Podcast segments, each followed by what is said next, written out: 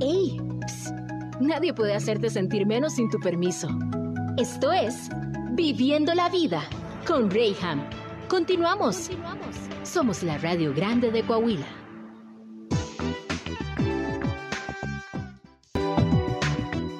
Mis queridos, gracias por continuar en Viviendo la Vida. Hoy estamos hablando de un tema que yo te advertí. Te dije, hoy hay que desayunar temprano porque este.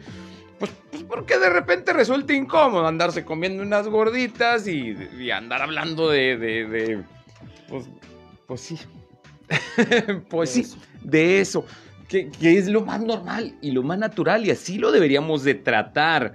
Porque luego en la pena o en aquello que nos avergüenza un poco, pues vamos omitiendo información, nos vamos quedando callados hasta que los problemas se van haciendo grandes, más grandes, más grandes y por consiguiente más difíciles de tratar. Hoy está conmigo el doctor Alfonso Calvillo. Él es coloproctólogo, Bienvenido una vez más a Viviendo la Vida. ¿Cómo estás? Gracias, Rey. Gracias por invitarme. Ya sabes que es un placer siempre estar aquí con tu radio escuchas. Gracias. Oye, doctor, y, pues ya sabes que yo hablo como, pues, pues como hablamos la gente, ¿no? De repente no tengo las palabras tan rebuscadas, o sí las tengo, pero ¿para qué las digo si no las van a entender? Entonces mejor hablamos como todos. Hoy vamos a hablar de incontinencia. Si la incontinencia que normalmente a la cual nos referimos es la incontinencia urinaria y resulta algo vergonzosa, incómoda, este, ay, nos, nos complica la vida. Pues cuanto más cuando se trata de la incontinencia fecal también. Claro. Híjole, qué, qué difícil ha de ser, qué complicado ha de ser esto y qué callado se ha de tener este asunto, ¿no? Sí, fíjate que es una de, los, de las enfermedades eh, que más eh, devastan socialmente al paciente, ¿no? que más lo aíslan socialmente y que tiene un impacto sobre todo en su, en su estado emocional.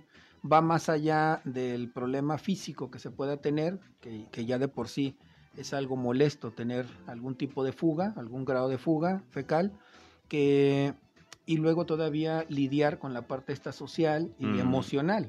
Siempre eh, en la sociedad siempre estamos muy pendientes a, a los estereotipos de cómo vestimos, eh, cómo nos movemos, cómo expresamos y hasta cómo olemos. Entonces, un paciente con incontinencia fecal siempre va a tener la preocupación de que va a oler mal por, por la naturaleza del problema. Y todo esto, pues obviamente lo lleva a un aislamiento social y eso obviamente lo lleva a un, a un eh, problema emocional verdadero que cuando nosotros tratamos como expertos y especialistas en eso, tenemos que ver también esa parte de rehabilitar la parte emocional y social de los, de los pacientes. Híjole, es que eh, tú lo, lo describes perfectamente en tus, en tus este, teléfonos y líneas de contacto y demás, pones Ajá. ahí en tus historias y me llamó mucho la atención porque dices, yo soy el que destapa la cañería para que todo fluya. ¿verdad? Este, Tengo por ahí un, tenía por ahí un estado de ese, lo recuerdas bien. Pero fíjate que venía pensando yo en esto y a todo mundo nos gusta crear la magia cuando cocinamos. Pero que cuando la cañería de repente pasa y se desborda, resulta un momento bastante incómodo en casa. Y es parte de nuestro día a día, son cosas que suelen Claro. suceder. Entonces, ejemplificándolo de esta manera, pues cuanto más una situación física que tiene que ver directamente con nuestra persona y de repente lo identificamos y nos sucede y decimos, oh, oh, esto no es normal, pero lejos de tratarlo, damos pasos hacia atrás y nos aislamos, como bien decías ahorita. El objetivo de este programa es detectar el problema Claro, total. y saber que hay solución, Sí. que podemos eh, intervenir para que esto quede solucionado en tu vida. Sí, mira, vamos a, a partir del hecho que las excretas son una situación muy íntima, ¿no? Para cada individuo, ¿no? Eh, pero no es lo mismo ir a hacer pipí que ir a hacer popó. Tenemos más la facilidad de decir, oye, ahorita vengo al baño a hacer pipí, que voy a hacer popó. El hacer popó todavía nos lleva a una, más, a una mayor intimidad. Entonces, desde el punto de vista de de eh, cómo definimos una incontinencia, porque hay que definirla, pues es toda pérdida de materia fecal y gases de manera involuntaria en, eh, en zonas no socialmente aceptadas. ¿no? las zonas socialmente aceptadas, pues es pues, un cuarto de baño. Claro. Es un cuarto de baño. Ahí es donde va a ser socialmente aceptado. Entonces, cuando se tiene la pérdida de las barreras naturales de la continencia, que son varias, no, no solo son los esfínteres, sino es un conjunto de, de, de alteraciones eh, funcionales, donde entra obviamente los esfínteres, la capacidad del recto, la sensibilidad del recto, la percepción del recto y el estado nervioso o de nervios que inervan esta área, que esté íntegro. Entonces, desde el punto de vista de, una eh, definición, pues ya sabemos que es todo tipo de pérdida entre de, de menor o mayor cantidad de heces fecales y gases involuntariamente y que estén eh, y que ocurran en una situación o una zona eh, socialmente no aceptada. A ver, vamos siendo honestos y vamos poniendo las cartas sobre la mesa y, lo hablamos como debe ser. Adelante. Este, de repente hasta nos causa risa y hacemos chistes de, esto. Y siempre que, nos juntamos con los compas me dice mi mujer, ay, es que ustedes siempre que, que, se juntan los hombres, pues si no hablan de... de este, perdón cómo nos expresamos, pero si no hablan de vómito, cagada y moco, o sea, no, no son felices. Y la neta, pues es algo que igual entre los hombres podemos platicar de una forma más abierta, ¿no? Pero nosotros no vamos de dos en dos al baño como ellas. Pero bueno, eso ya es otra historia. Pero resulta que alguien dijo una vez, es que el pedo es como un hijo, no se debe de negar. Y lo menciono ¿por qué? Porque luego decimos, ay, se me salió a ver, ¿se te salió o, realmente, pues, pues sí lo, lo, lo, produjiste? O sea, se escapó. es que esa es la parte donde yo quiero que, que entendamos. Ay, no seas cochino, aguántate. ¿Es realmente que no te puedes aguantar o sí lo puedes controlar? Hablando de, la liberación de gases, ya no se diga pues de, las heces, ¿no? Sí, si tú tienes una, tus barreras de continencia son íntegras, todas estas que hablamos ahorita, tú tienes la capacidad de controlar un gas, tienes la capacidad de controlar eh, materia fecal sólida, incluso materia fecal líquida, siempre y cuando no esté acelerado el tránsito intestinal. Todos en la vida hemos tenido o vamos a tener algún periodo de fuga, ¿no? Puede ser eh, pasiva, cuando eh, muchos manchan la, ropa interior, que queda manchada, es, eso es La rayita de canela que dicen por ahí e, e, algunos. Ese es un, tipo de, incontinencia. Solo que no es, no, no es lo mismo que te pase de vez en cuando, casi nunca, a que te ocurra frecuentemente. Si en alguna vez todos hemos tenido algún cuadro de diarrea porque nos dio una infección estomacal, nos da una incontinencia tipo urgente. Tenemos que llegar inmediatamente al baño porque si no nos podemos evacuar. Esto pasa porque eh, se rebosa la capacidad del recto de reservorio. El recto es como una bolsita que puede guardar cierta cantidad, pero cuando se rebasa, pues obviamente la naturaleza va a ser que se abre el ano y eso hay que evacuarlo. Entonces, todos cuando tenemos diarrea nos puede ganar. Pero no es lo mismo que te pase solo cuando tengas esos cuadros de diarrea a que te pase con frecuencia. Y es donde tenemos que diferenciar dónde es normal y donde es anormal. Una persona que no detiene un gas de manera esporádica, pues puede ser que haya sido un accidente, eh, que se haya relajado de manera parcial el esfínter interno, que es normal en todos, pero si le pasa con frecuencia, tendríamos que ver que no esté fallando una de las barreras de la continencia. Ok, porque me imagino esto es algo que va agravando, o sea, cuando es un gas, bueno, pues es un gas, pero si ya tienes una, un accidente mayor, por llamarlo de esta manera, digo, porque todo mundo bromeamos, ay, que pues sí manchaste el calzón y todo, y pues ya al término del día, ¿verdad? Y pues dale vuelta y cuánta cosa, este... Pero ¿con qué frecuencia lo haces, Ese es el punto. Si lo haces diario, hay algo, algo no anda bien. Entonces, ¿cómo podríamos ponerlo en una tabla, por así decirlo, para poder determinar cuánto de esto es normal y cuánto no. Porque, pues es que a veces hasta eh, encasillamos a la persona, le ponemos las etiquetas, no, este vato es bien pedorro, no, este cuate de volada anda haciendo de las suyas y, y este, entonces si esto no es normal, pues decir, ¿sabes qué? Pues es que hasta aquí llegó tu límite y, tienes que tratarte. Sí, bueno, hay personas que, que, naturalmente van a formar más gases que otros, pero no es lo mismo ser una persona que forma muchos gases a que no los contengas, a que no puedas detenerlos y evacuarlos donde fuera eh, aceptado. son cosas eh, diferentes.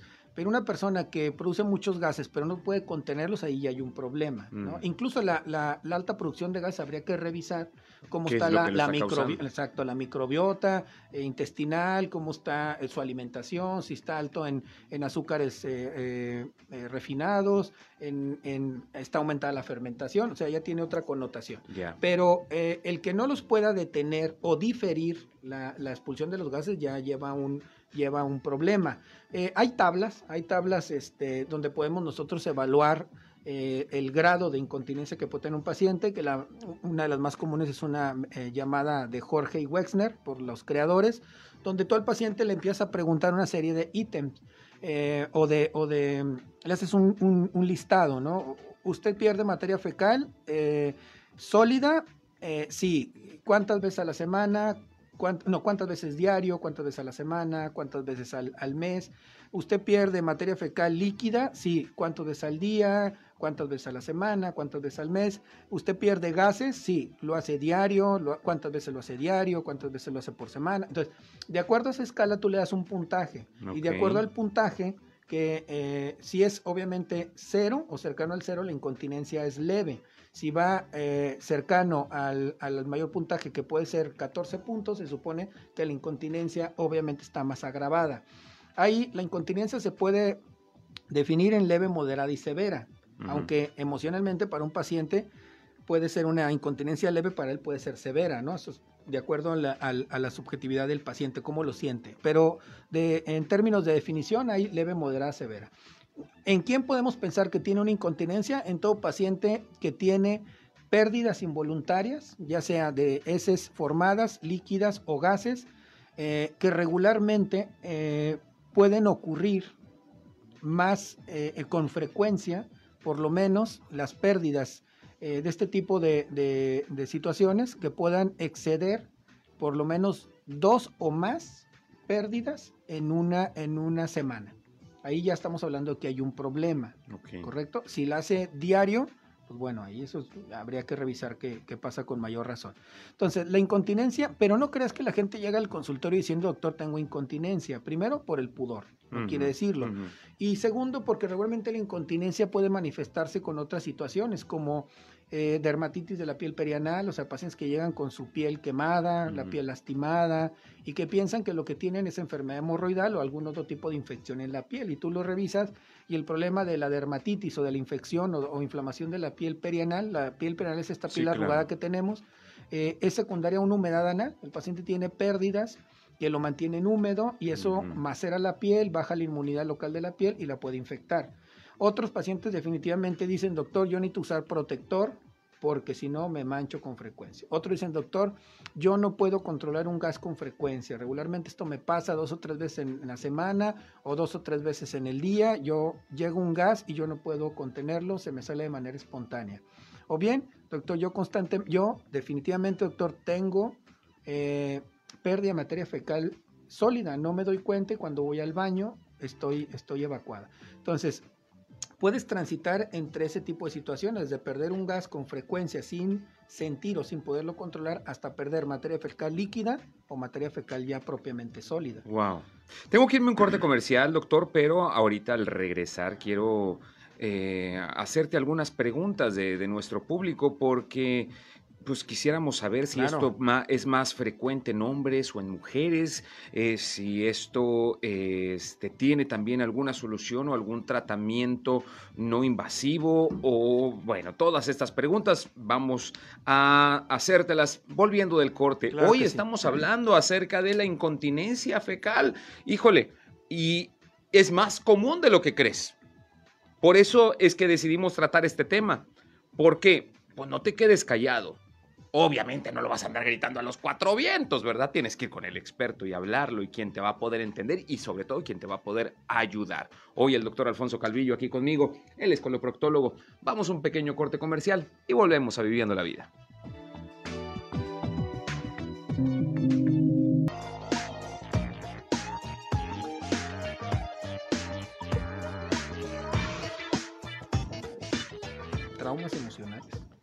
Wow, estamos hablando hoy de una incontinencia, incontinencia fecal y es algo bastante común. Me decías unas estadísticas bastante impresionantes ahorita que estábamos fuera del aire, doctor, y de lo que se sabe, porque vale la pena mencionarlo tal cual, de lo que se sabe, porque al ser un tema tabú, un tema que, que, no, del cual no se habla de una forma regular, este, pues obviamente las estadísticas van variando, pero de lo que se sabe, me decías un porcentaje bastante alto. Sí, de lo que se sabe, entre el 12 y 22%, lo que está en estadística escrita, y lo subdiagnosticado, podemos llegar hasta un 30%, incluso hasta 40% de la población con algún grado de incontinencia, algún grado de incontinencia. Un grado de incontinencia. Y, y, y, y, mencionamos ahorita, ¿no? Que no todas las, que la mayor parte de las incontinencias eh, son por un tránsito intestinal acelerado. Ahorita tú mencionabas el, uso de, medicamentos que, bajan de peso y que están diseñados para que la grasa no se, no se absorba, quede en el intestino y eso va a provocar una barrera intestinal para eliminarla. Estos medicamentos regularmente suelen causar algún grado de incontinencia. ¿Por qué? Porque suelen afectar primero la capacidad del recto. O sea, se rebosa tanto el recto que falla la, la barrera de continencia y puede haber fugas. Te mencionaba también que en el recto, no solamente tener dañados los esfínteres o rotos o lastimados nos va a llevar a una incontinencia. Eh, por ejemplo, en el recto eh, comentábamos que hay una área eh, de percepción y de discriminación, como si tuviéramos una mano. Por eso nos damos cuenta cuando el recto está lleno por popo sólida, por popo líquida o si es un gas lo que vamos a evacuar. Entonces, eso, es, eso se llama percepción eh, rectal, o sea, el, el, recto tiene la capacidad como de la mano de tocar cuando tenemos los ojos cerrados. Entonces, muchas veces esto se ve alterado y muchas de las, de las, de las alteraciones incluso ni siquiera son realmente eh, anatómicas, sino emocionales. Hay pacientes que tuvieron eh, traumas desde la niñez que pueden tener alterada la, percepción y la sensación rectal. Pacientes con proctitis, con, eh, con, enfermedad inflamatoria intestinal, que se les inflame el recto, obviamente van a bajar la capacidad del recto, lo van a hacer un poquito más acartonado y obviamente ellos van a tener siempre urgencia por ir a evacuar porque el recto se va a llenar con muy poco y la percepción inmediatamente le va a avisar al cerebro, quiero evacuar, aunque no esté del todo lleno, pero eso es por su proceso inflamatorio. Hay personas que van a tener eh, disminuidos los tonos eh, musculares, no tanto rotos, pero sí eh, disminuidos por lesiones, por lesiones nerviosas, sobre todo las mujeres, aquellas mujeres que tuvieron embarazos difíciles, embarazos muy con productos muy pesados o tuvieron productos muy grandes que nacieron por parto, regularmente suelen lastimarse los esfínteres y sobre todo los nervios, ¿no? Aquellas personas que tuvieron trabajos de parto muy prolongados pueden también lastimar los nervios, sobre todo los pudendos, y pueden quedar con algún tipo de lesión nerviosa y con esto una disminución en la presión de los esfínteres. Ayúdame un poquito en, en este asunto de anatomía, porque eh, al hablar de órganos internos a veces perdemos la percepción o más bien es algo que no comúnmente se conoce. Cuando hablamos de los esfínteres es algo que también enseñamos a los niños desde que son bebés a, aprender a identificarlos y controlarlos para entonces evitar eh, que tengan estas eh, evacuaciones o que se hagan pipí también por las noches o en cualquier hora del día y es por eso que usan pañales, lo más normal porque pues se están madurando todos toda esta conexión neurológica con el, resto del cuerpo. El manejo de esfínteres. Exacto. Entonces, en el manejo de los esfínteres es una frase que conocemos, sin embargo, la funcionalidad literal o la ubicación literal no la conocemos. Entonces, si me das un poco de anatomía, ¿cómo estaría la movida? ¿Dónde están ubicados? Y su función es precisamente esa, la de, la de poder identificar y controlar. Sí, mira, el aparato esfintérico está rodeando el, última parte del, tubo digestivo que es el ano. El ano es un, un segmento, es un tubo, básicamente, es un cilindro que mide aproximadamente entre 3 centímetros o eh, a 5, dependiendo si es mujer o hombre. Las mujeres tienen un ano más corto que el hombre. Y esta área es una zona de alta, se, dice que el ano es una zona de alta presión. ¿Por qué? Porque está rodeada por dos tipos de esfínteres. Uno interno, que es autónomo, lo maneja el cerebro, el cerebro lo mantiene siempre, lo controla. Y uno externo, que es el que nosotros controlamos, o voluntario, que cuando tú quieres apretar la colita, cuando nos anda el baño y nos aguantamos, ese es el que manejamos. Porque apoyamos el esfínter interno, que es autónomo. Entonces, nosotros realmente diferimos la evacuación cuando no estamos cerca de un baño por los esfínteres externos. La sensación de percepción eh, de discriminación entre sólido, líquido y, este, y gas la tenemos en la unión entre el recto y el ano, pero esto lo tenemos básicamente en la, en la mucosa, que es esta capa que recubre por dentro el recto y la parte eh, superior de la piel eh, que, cubre el ano, que se llama anodermo. Ahí esa zona es una zona especializada básicamente entre un centímetro, un centímetro y medio, que se tiene, que se llama zona de percepción o zona de cambio de la mucosa no rectal. Ahí se tiene esa serie de, nervios especializados. Y la capacidad del recto, pues es la capacidad que tiene el, la bolsa como tal del recto en decir estoy lleno, estoy vacío, estoy lleno, estoy vacío. Realmente cuando, cuando uno tiene ganas de hacer popo, es porque el recto ya está lleno. Mientras el recto no esté lleno, no haya popó en el recto, no nos va a dar esa sensación. ¿no? Nos da sensación cuando ya cayó excremento al recto. Ahí es donde el recto avisa, hay excremento en la bolsa y le avisa al cerebro, hay que ir preparándonos porque hay que buscar dónde evacuarlo. Mientras no caiga popó al recto, no tenemos por qué tener una sensación de ir, a, de ir, a hacer, de ir al baño, de ir a hacer popo. Ok. Wow. Digo, bastante interesante y bastante alarmante a la vez. ¿Por qué? Porque este tipo de cosas no tienes por qué normalizarlas. Si tú nos estás escuchando o nos estás viendo a través de nuestra transmisión en Facebook, quiero invitarte para que si tú has detectado este tipo de problemas, eh, insisto, porque normalizamos este tipo de cosas y decimos, ay, bueno, a mí siempre me pasa, he tenido estos accidentes o es normal. Pues, bromeamos, sacamos chistes de esto y decimos, bueno, pues es que el calzón ya lo traes este, con la rayita de canela. Esto no es normal. O sea, discúlpame que te lo diga, sí da mucha risa, sí es algo que, que hemos normalizado, pero no es normal que tú manches el calzón durante el día no es normal. Y con frecuencia, ¿no? Menos. Exactamente. Entonces, tienes que correr con un coloproctólogo para que pueda revisarte, para que pueda valorarte y entonces identificar qué grado está este problema, en qué grado está.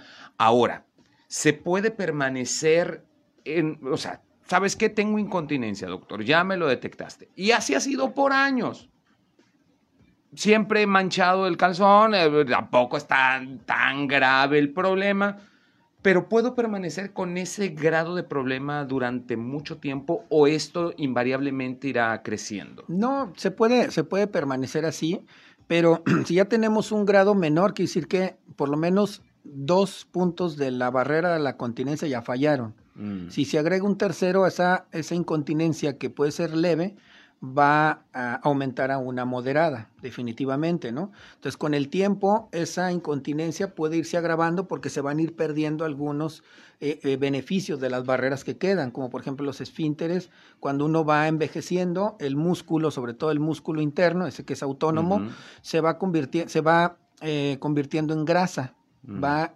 disminuyendo la, la, masa muscular y se va convirtiendo en grasa y obviamente pues se va perdiendo la presión. Es por eso que los adultos mayores tienen mayor posibilidad de tener algún grado de incontinencia, porque se pierde el músculo interno, se va sustituyendo por grasa. Eso es parte de, de envejecer. Claro. Como, como toda la masa muscular, se va perdiendo masa muscular también en los esfínteres anales. Y si tú ya tienes un grado de incontinencia, pues eso lo va a agravar. O bien, tú eres una mujer, que ahorita me preguntas dónde es más común, es más mm. común en las mujeres, casi dos o tres a uno, tres mujeres por un hombre. Si una mujer tiene un grado de incontinencia porque tuvo un embarazo y, tuvo un problema eh, de una lesión eh, obstétrica de los músculos y luego queda con un grado menor, pero se va, se quiere volver a embarazar, eh, y, quiere volver a tener parto, pues esto obviamente es sumatorio. Todo lo que se vaya sumando a restarle a las barreras de la continencia va a aumentar tu grado de incontinencia, obviamente. Entonces, por eso se tiene que dar tratamiento y rehabilitación desde que se detecta la incontinencia en un estado, en una, en un estado clínico leve. No podemos dejarlo así, porque obviamente con el tiempo eso va, definitivamente va a ir creciendo y se va a ir agravando. Esto tiene que ver única y exclusivamente con estas barreras de las que estás mencionando, que hacen que podamos controlar nuestra necesidad de defecar.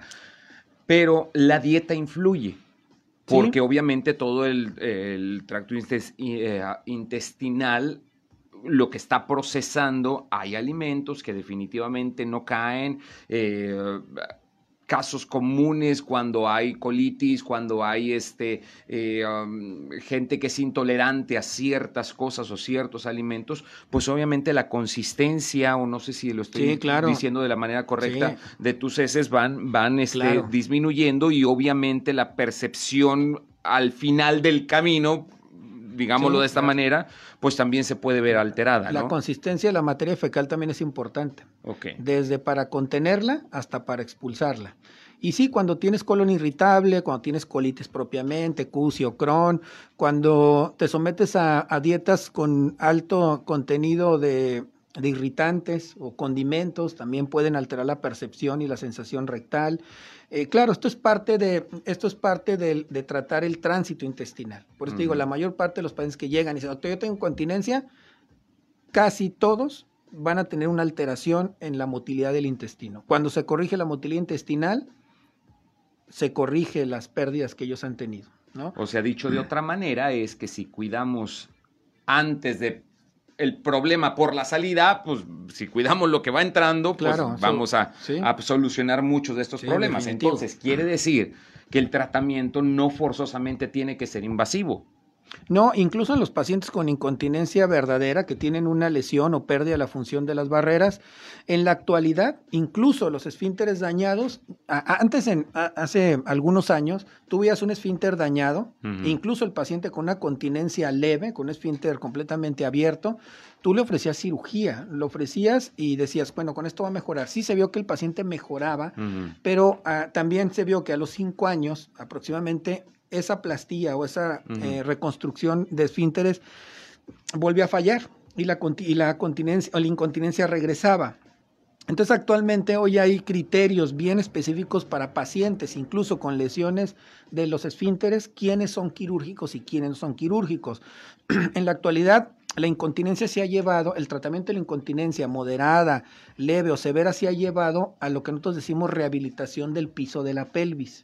Esto es a través de eh, procedimientos no invasivos, o sea, no quirúrgicos, incluso con esfínteres dañados.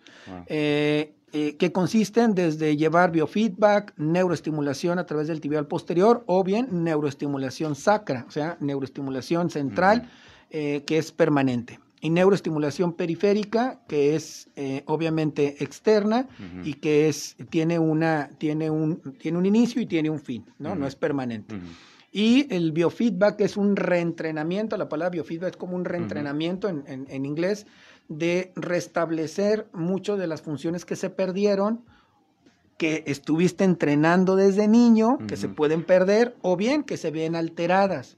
En la actualidad se sabe que mucho del problema del piso pélvico y de las incontinencias urinaria y fecal se tiene a nivel pélvico, pero a nivel central también. Quiere decir que el cerebro perdió esa, e, esa, esa noción de entrenamiento que tuvimos desde niño. Es por eso que se ve mucho problemas de este tipo en pacientes que tienen traumas emocionales.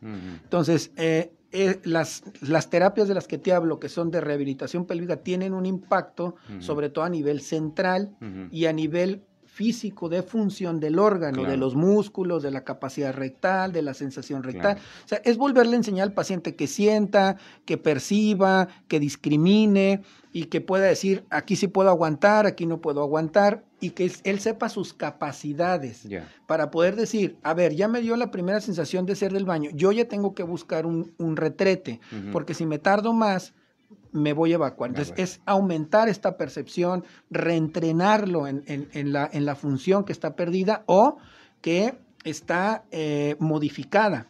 Entonces, estas terapias, biofeedback, neuroestimulación periférica, actualmente han tenido, probadas científicamente, han tenido un impacto a través, eh, como terapias implementadas a través del tiempo. Quiere decir que los pacientes van a mejorar, no al 100%, pero van a mejorar hasta un 80-90% de sus pérdidas, que para un paciente con incontinencia es pues, tremendo. claro. Tremendo, ¿no? Pacientes que les damos la terapia, dice, doctor, yo siempre vestía de negro y hoy, me, hoy tengo la capacidad de ponerme un pantalón, una ropa blanca, porque sé que ya no me va a pasar el accidente, ¿no?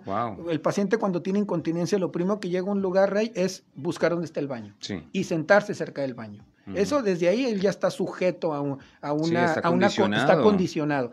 Cuando la terapia empieza a funcionar, el paciente se va olvidando de este tipo de cosas. Y para eso eh, también se, se, se, se lleva un, una serie de ítems o, o, de puntos donde vas evaluando el cambio emocional y el cambio social del paciente para ver cómo funciona la terapia. Esa es cómo se va haciendo la evaluación.